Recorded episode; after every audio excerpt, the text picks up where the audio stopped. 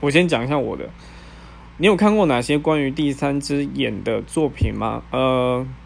我最有印象的大概是那个，应该他他好像就叫做三只眼，然后他是那个手冢手冢老师，手冢大师，那已经不是老师，手冢大师的作品，然后主要是讲啊哦一位写乐。就是一位少年，他叫写乐，他是其实他是三眼族，然后跟一个女高中生的缠绵的痴情的神秘的故事，对，这是我从小到大比较有印象的关于三眼的故事。